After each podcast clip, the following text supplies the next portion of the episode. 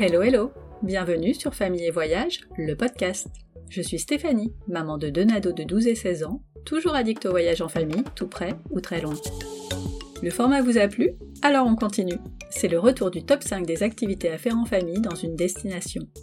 Après Londres, je vous emmène à Barcelone, une autre de mes villes chouchou. C'est là que nous sommes allés pour notre premier week-end en amoureux avec mon époux. On avait tellement marché que j'avais fait une petite sieste et Népou m'avait réveillé pour aller dîner. Autant vous dire qu'il a vu une autre facette de ma personnalité. On se dit souvent qu'il a signé en connaissance de cause. Mais revenons à Barcelone. Nous y sommes retournés en famille lors de vacances de Pâques et elle reste encore une des villes préférées des enfants. Barcelone, c'est Gaudi, Miro, c'est la plage au bout du métro, les tapas à gogo et un dépaysement total à quelques heures de train ou d'avion. Cet épisode est donc le deuxième de la série. Si vous aimez ce format, dites-le moi en mettant une jolie note 5 étoiles, en vous abonnant ou en écrivant un petit commentaire sur Apple Podcast. On vous bassine avec ça, je sais. Mais pas de retour des auditeurs, pas de visibilité sur les plateformes. Ou pas de bras, pas de chocolat, euh, même combat. Vous pouvez aussi le partager autour de vous. Allez, c'est parti pour le top 5 des activités à faire en famille à Barcelone. Mon premier incontournable est Gaudi Forever. Bon, autant vous le dire tout de suite, je suis totalement fan de toute l'œuvre de Gaudi, mais vraiment toute. La Sagrada Familia, les Casas, le Parc Güell, le Palau, les lampadaires, tout. Qu'on aime ou qu'on n'aime pas son style, il ne laisse personne indifférent. Vous ne pouvez pas aller à Barcelone sans visiter au moins une de ses œuvres. Je commence par la plus magistrale de toutes. J'ai nommé la Sagrada Familia, son incontournable chef-d'œuvre complètement hors norme et toujours en construction depuis 139 ans. No way. Ça vous paraît long? Bah oui, si on pense aux deux ans et deux mois de la Tour Eiffel, mais tout à fait correct par rapport aux 150 ans de Notre-Dame et carrément rapide comparé aux 2000 ans de la muraille de Chine. Ok, c'est pas pareil, mais bon, ça vous donne une idée. Pour info, la fin des travaux est prévue pour 2026, mais ça, on verra.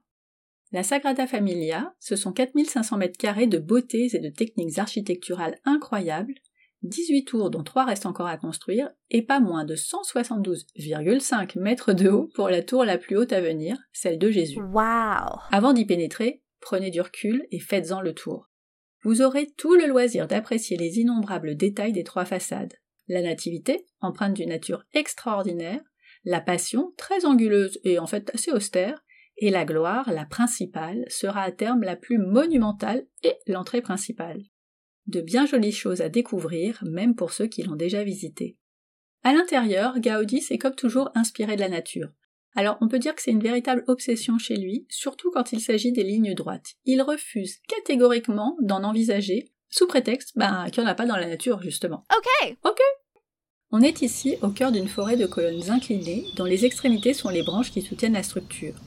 Préparez-vous à passer beaucoup de temps le nez en l'air pour apprécier ces arbres et aussi les magnifiques vitraux de Johan Villagro qui créent un fabuleux jeu de lumière évoluant au fil de la journée. Pour comprendre ce monument hors du commun, je vous conseille vraiment de faire appel à un guide francophone. Il saura vous expliquer toute l'histoire et surtout vous montrer les détails. La représentation de Gaudi, le carré magique, une tête de mort, les symboles alpha et oméga. Bien sûr, vous pouvez les repérer tout seul, mais pour la signification, bah, faut être sacrément calé en Gaudi. Vous en trouverez sur le site de la Sagrada Familia, ou comme nous, prenez un guide indépendant en vous assurant qu'il ait l'habitude des enfants. Côté tarif, il y a différentes options. De l'entrée plus audio guide à 26 euros, à la visite guidée plus les tours à 40 euros par personne. C'est gratuit pour les moins de 11 ans, mais pas de réduction pour les 12-18. Dans la famille Gaudi, je demande les casas. La plus connue est sans aucun doute la Casa Batlló, ce bâtiment a été entièrement rénové par Gaudi pour le compte d'un homme d'affaires en 1903. En deux ans, il en a fait un bijou dont je ne me lasse pas. D'autant que la famille Bernal, les propriétaires actuels, ne manquent pas d'idées pour attirer ou faire revenir les curieux. Ils ont ouvert pas moins de 2000 mètres carrés supplémentaires. Ils ont créé une nouvelle visite qui fait appel à nos cinq sens via l'intelligence artificielle, la réalité augmentée et le son binaural, le dôme Gaudi pour comprendre son rapport si particulier à la nature, et le cube Gaudi qui nous fait entrer dans sa tête pour voir les choses à sa façon et changer sa perception de la réalité. Il propose aussi des nuits magiques pendant lesquelles vous pouvez assister à des concerts de jazz, de rock, de flamenco et même d'afro-pop sur le toit terrasse. Pour tout ça, la Casa Batlló a été élue meilleur monument au monde au Remarkable Venue Awards 2021 de tickets.com. Ce site récompense les sites culturels et de loisirs qui enregistrent les meilleurs avis clients. Pour vous donner une idée, la Casa Batlló est devant l'Empire State Building et la Tour de Londres. Trois tarifs sont proposés 39, 47 et 49 euros en fonction des options que vous voulez. C'est gratuit pour les moins de 12 ans et les 13-17 ans ont une réduction de 6 euros. J'aimerais également vous parler de la Casa Vicens, la toute première maison commandée à Gaudi. Elle fait partie des édifices qui ont lancé le mouvement moderniste en Catalogne et en Europe, et rien que sa façade vaut le coup d'œil. Pour la visiter, il faut compter 16 euros pour les 12-25 et 18 pour les plus de 25 ans. Toujours gratuit pour les moins de 12 ans. Bon, je laisse momentanément Gaudi pour mon deuxième incontournable qui est faire une balade guidée à vélo. Barcelone fait un peu plus de 100 km. C'est un peu long à pied beaucoup plus agréable à vélo. Nous aimons beaucoup commencer nos séjours par une balade guidée pour découvrir la ville et repérer les lieux où nous reviendrons ensuite. Ou pas. Je vous recommande celle de Barcelone à vélo, en un mot, créée par Lucie et d'autres Français installés depuis belle lurette, comme elle dit. Leur itinéraire de trois heures, hors des sentiers battus, vous donnera un bon aperçu de la ville, de son histoire et de la culture catalane. Vous pouvez pédaler en groupe, en famille, des visites sur mesure sont possibles aussi, avec de beaux vélos de la Roche-sur-Yon. Il y a même des vélos électriques pour les feignants. Euh, non, ceux qui veulent se ménager, évidemment. Comptez 24 euros pour les adultes, 18 pour les 14-18 ans, 14 pour les 6-13 ans, et c'est gratuit pour les moins de 6 ans. Pas envie de suivre un guide? Pas de problème, louez des vélos à partir de 6 euros les 2 heures, et profitez des 300 km de pistes cyclables de Barcelone à votre guise. Mon troisième incontournable est flâner Pasec de Gracia. Bon, ok, vous l'avez compris, je ne parle pas du tout espagnol, donc mon accent est complètement pourri. Bon, bah, on va faire avec. Pasec de Gracia est une des plus belles avenues du monde. No way. Si, si, et c'est pas moi qui le dis, mais je suis tout à fait d'accord car c'est un véritable musée de maisons et d'aménagement public d'architectes de génie. Ah? Je ne vous redis pas mon admiration pour la Casa Batlló, mais bon, elle s'y trouve, ce qui est déjà un argument de poids. Elle côtoie quatre autres maisons majestueuses la Casa Amatler, la Casa Josefina Bonnet, la Casa Mulleras et la Casa Leo Morera. Des dingueries de beauté singulière qui représentent la pomme de la discorde car elles étaient à l'époque de leur construction en compétition pour des prix d'urbanisme. Si vous êtes amateur de chocolat, ne manquez pas la première. Son nom est aussi celui d'une marque de chocolat réputée qui date du 19e siècle et que vous pourrez déguster car les visites se terminent avec une bonne tasse de chocolat chaud. Les tarifs commencent à 12 euros. Une sixième maison se démarque Pasec de Gracia, la Casa Mila, également appelée la Pedrera, une autre maison de Gaudi, et oui, je vous avais dit qu'on le retrouverait. Impressionnante, elle impose ses cinq étages à l'angle de Carrère de Provenza. La sublime façade blanche en calcaire est tout en courbe. Ne manquez surtout pas son toit terrasse avec ses 28 cheminées surmontées de masques de carnaval. Aujourd'hui, la Pedrera accueille les touristes, mais aussi un centre culturel, une fondation, des bureaux, et il y a même encore des personnes qui y vivent. Différentes visites sont possibles en journée et en soirée avec spectacle sur le toit, entre 32 et 45 euros pour les adultes. Si aucune visite ne vous tente, baladez-vous tout simplement et regardez les pavés. Vous en verrez de trois sortes. Une avec différents dessins de fleurs et d'escargots, bref, de nature en l'honneur de Gaudi, évidemment. Une en forme de rose, un des symboles de la ville de Barcelone, et son dérivé rouge signe qu'une œuvre moderniste est dans le coin. Avec autant d'indices, vous ne pouvez pas les louper et, en relevant les yeux, vous apercevrez sans doute de magnifiques lampadaires qui ne sont pas de Gaudi, mais qui s'intègrent parfaitement au paysage. Mon quatrième incontournable est Montjuic. Montjuic est un quartier barcelonais situé sur une colline entre l'ancienne ville et le vieux port. Pour accéder au sommet, il faut prendre le funiculaire entre les stations parallèles et Parc de Montjuic. C'est déjà le début de l'aventure pour les enfants. Là, deux options monter en marchant à travers les jardins ou prendre le téléphérique entre 7,50€ et 9,40€ pour une ascension de 750 mètres. What? Bon, c'est pas donné. Des billets aller-retour sont également disponibles sur le site téléphérique de Montjuic.ca. Prenez bien vos billets en ligne pour ne pas faire la queue. Arrivé au château de Montjuic, la vue est imprenable sur Barcelone et la mer. À partir de là, plusieurs visites sont possibles. Le château donc, mais aussi le palais national ou le jardin botanique nous avons choisi de nous arrêter à la Fondation Miro pour une immersion dans son univers. Créée par l'artiste en personne, cette fondation est une belle aire de jeu pour les enfants. Alors, j'ai pas dit qu'on pouvait monter sur les œuvres, mais beaucoup ont des formes rigolotes et des couleurs pétantes, et ça a tendance à leur plaire. Il y a aussi des trucs très abstraits comme des traits au milieu d'une toile blanche, et là je pense qu'il faut histoire de l'art plus douce pour comprendre le génie de l'artiste. Bon, on n'a pas trop cherché, hein, mais on s'est dit que les dessins des nains, qu'on garde depuis dix ans, valaient peut-être quelque chose finalement. Des expositions temporaires d'artistes contemporains complètent cette parenthèse miresque. Oui, j'invente des mots si je veux d'abord. L'entrée est à 13 euros pour les adultes et gratuit pour les moins de 15 ans. Attention, c'est fermé le lundi, mais je vous mets ça dans les notes de l'épisode. Et si vous n'avez pas envie de faire une pause musée, passez quand même devant pour découvrir les chouettes sculptures en plein air. Montjuic, c'est aussi sa fontaine.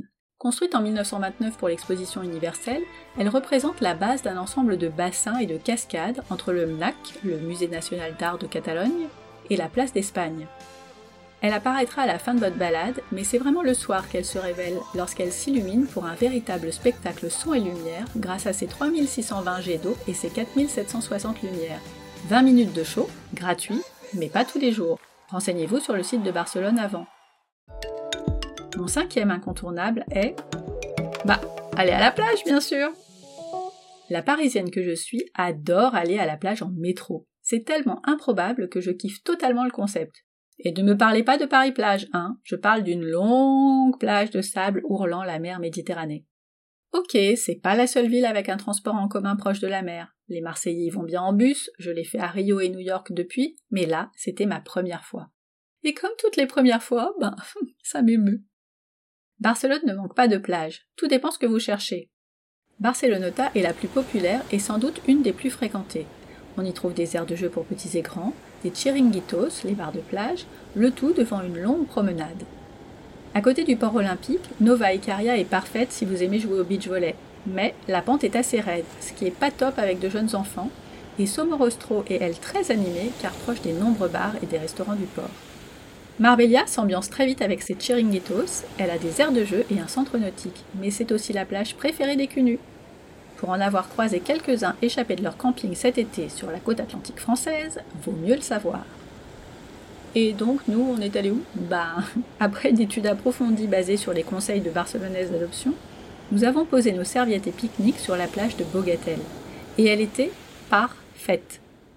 Bon, il faut marcher environ 15 minutes depuis les stations Poblenou ou Lacuna, mais pas moins de 650 mètres de sable blond s'étirent devant une mer transparente, certes un chouille fraîche à Pâques.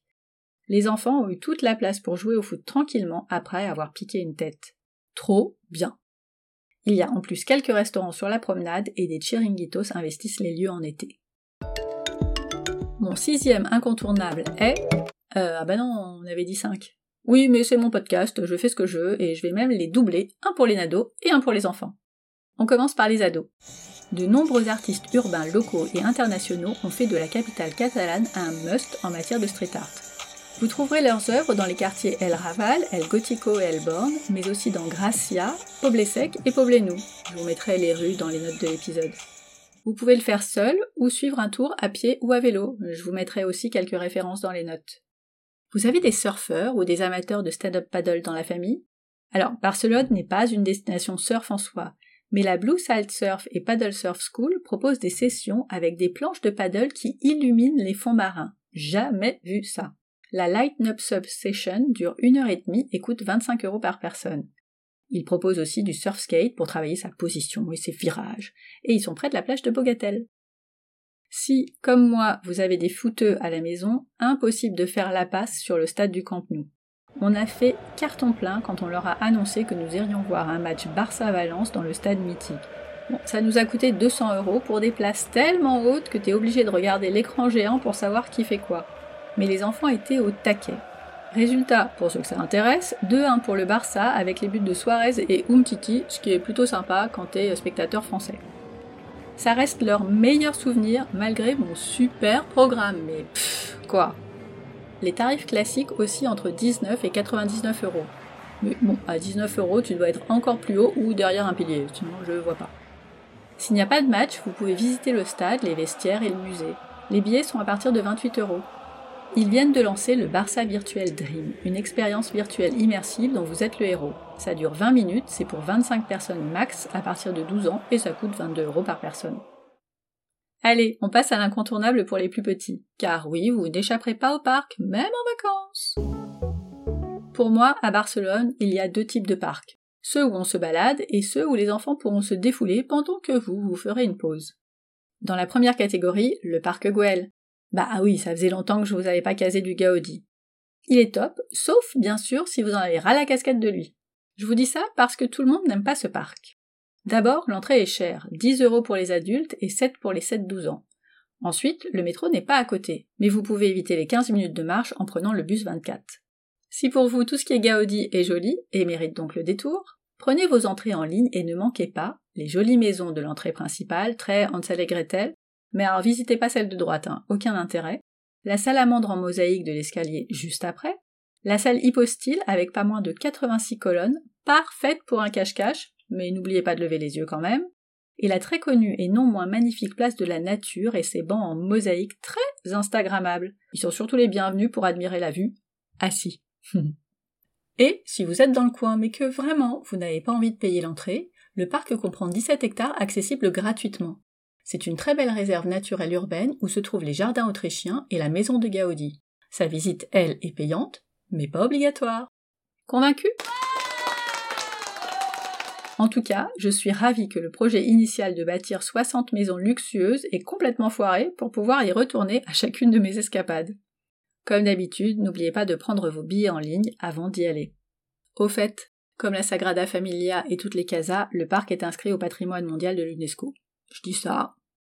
Côté parc pour se balader et se défouler, l'incontournable est le parc de la Ciutadella. C'est le plus grand et le plus animé, le poumon vert de Barcelone. Baladez-vous près de la cascade monumentale, faites coucou au mammouth à côté, louez une barque sur le lac, pique-niquez sur une petite colline ombragée, et, si vous avez de la chance, vous assisterez peut-être à un des nombreux spectacles improvisés dans le parc. Très différent et complètement atypique, promenez-vous dans le labyrinthe d'Horta. C'est un labyrinthe de cyprès dans lequel se cachent de magnifiques camélias, un pavillon néoclassique, un petit canal et même une aire de jeu. Allez donc vous perdre dans le plus ancien parc de Barcelone, ou mieux, faites des groupes et voyez qui sortira le premier. L'accès est gratuit les mercredis et dimanches, les autres jours comptez entre 1,42€ et 2,23€. Ça va. Dernier parc, le de Miro. Il est parfait pour que les enfants courent, sautent, virevoltent et que les parents se reposent en admirant Donna i Ocel, la femme et l'oiseau de Miro. Prenez juste un peu de recul sous peine de vous faire mal au cou car elle fait quand même 33 mètres. Voilà, j'ai fait le tour. Ah non, j'oubliais, s'il pleut, ben on fait quoi? Car oui, ça arrive, même si ça s'arrête pile au début des matchs Barça-Valence. Alors c'est vraiment ce qui s'est passé quand nous y sommes allés, et heureusement, car j'aurais moyen apprécié 90 minutes sous la pluie. On a eu de la chance? Oui, peut-être. Donc qui dit pluie dit souvent musée. Alors on l'a pas fait, mais c'est celui que j'aurais choisi. Le Cosmo Keixa ou Kaira, je sais pas comment on prononce, mais c'est le musée des sciences. Comme souvent, c'est très interactif. Les enfants et les parents peuvent s'amuser un bon moment dans les différentes salles, que ce soit celle sur l'univers, la forêt inondée, qui représente une partie de la forêt amazonienne, ou le planétarium, qui propose des sessions en français. En ce moment, le Soleil s'est invité en expo temporaire. Les billets sont à partir de 5,70€ pour les plus de 16 ans. Je vous donne maintenant quelques infos pratiques. Barcelone est à moins de 2 heures d'avion, 6h45 en TGV, 14h22 en train de nuit avec deux correspondances d'une heure et 1h35. Alors faut être motivé, hein, ou alors pas avoir le choix car ce sont pas les meilleurs prix, même par rapport à l'avion. En ville, plusieurs façons de se déplacer. Si vous prévoyez de faire plus d'un trajet en transport en commun par jour, prenez la carte OLA BCN, qui veut dire Barcelone. Les déplacements sont illimités, les allers-retours à l'aéroport sont compris, et vous pouvez choisir des formules entre 48 et 120 heures, à partir de 15,58€ et c'est gratuit pour les moins de 4 ans. Il existe aussi une carte de métro pour 10 trajets, le T-Casual, à 11,35€. C'est intéressant si vous ne faites qu'un trajet par jour pendant 5 jours et que vous n'avez pas besoin d'aller à l'aéroport. Pour finir, ceux qui veulent faire pas mal de visites peuvent être tentés par la Barcelona Card. Alors là, il va falloir faire des calculs savants car certaines entrées sont comprises, pour d'autres ce sont des réductions en euros ou en pourcentage. Bon, clairement, moi ils m'ont perdu. Si vous êtes fatigué, vous pouvez aussi prendre les bus touristiques qui parcourent la ville et vous donnent plein d'infos. 28 euros pour les adultes, 16 pour les enfants. Et il y a aussi des billets sur deux jours. Pour votre hébergement, que ce soit hôtel ou appartement, le top du top, c'est d'en trouver un dans l'Exemple. C'est le quartier de la fameuse Pasec de Gracia et du parc Miro. J'avais déniché mon appartement sur un site local, l'Anatrip, plus intéressant que Booking. Le jour du départ, si vous devez rendre votre hébergement bien avant de quitter la ville, vous pouvez utiliser des systèmes de consigne bagages comme Bag, Locker Barcelona ou même dans la gare si vous prenez le train. Ça ne coûte que quelques euros et je trouve ça hyper pratique. Et sinon, on mange où Les bonnes adresses ne manquent pas à Barcelone. Je pourrais vous dire de faire un tour au très touristique marché de la Boqueria, mais j'ai vraiment pas aimé, il y avait trop de monde. Vous aurez évidemment l'embarras du choix côté tapas et à tous les prix. Je n'en citerai donc qu'un, plutôt gastronomique, avec des produits frais, des tapas classiques ou pas, et même des véganes. Ce n'est pas le moins cher, mais l'expérience sera chouette chez Season dans le quartier de l'Example. Et si vous finissez par en avoir marre et que vous avez envie d'un brunch sain et gourmand, je vous recommande Tropico où vous trouverez plein de saveurs de différents pays. On avait adoré. Envie d'une glace? Alors c'est pas une spécialité espagnole, donc on va plutôt opter pour une glace italienne. Gelati di Marco faisait partie des 50 meilleurs glaciers au monde en 2014 selon Dissapore, un site italien. Ça date un peu, mais les parfums et surtout les options bio, sans gluten, sans lactose et vegan valent sans doute le détour. Ça vous donnera l'occasion de vous balader dans El Barri Gothique, le cœur de la vieille ville. Faites-y une pause Plaza Real, une des plus belles places de Barcelone. Son architecte a rusé pour lui donner son allure si parfaite. C'est un trapèze alors que vous allez jurer que c'est un rectangle, et les colonnes sont plus ou moins éloignées en fonction de leur emplacement. Au milieu se mêlent des palmiers et de magnifiques réverbères, un des premiers projets de Gaudi, voilà, voilà, voilà. Vous pouvez éventuellement enchaîner avec le Palau Güell, un autre chef-d'œuvre, mais achevé cette fois de Gaudi. Attention, la visite en français n'est que le dimanche. Si vous voulez être totalement en mode Gaudi Mania, réservez un atelier mosaïque dans le style du maître avec Angelica. C'est en anglais et ça coûte 45 euros par personne, mais quand on aime. Euh, on s'est pas un peu éloigné des gourmandises là? Allez, après les glaces, les churros. Mes ados en raffolent. Je vous pose deux adresses, la Churreria Las Palmeras et la Granja La Palaresa. Et je vous mettrai les liens, évidemment.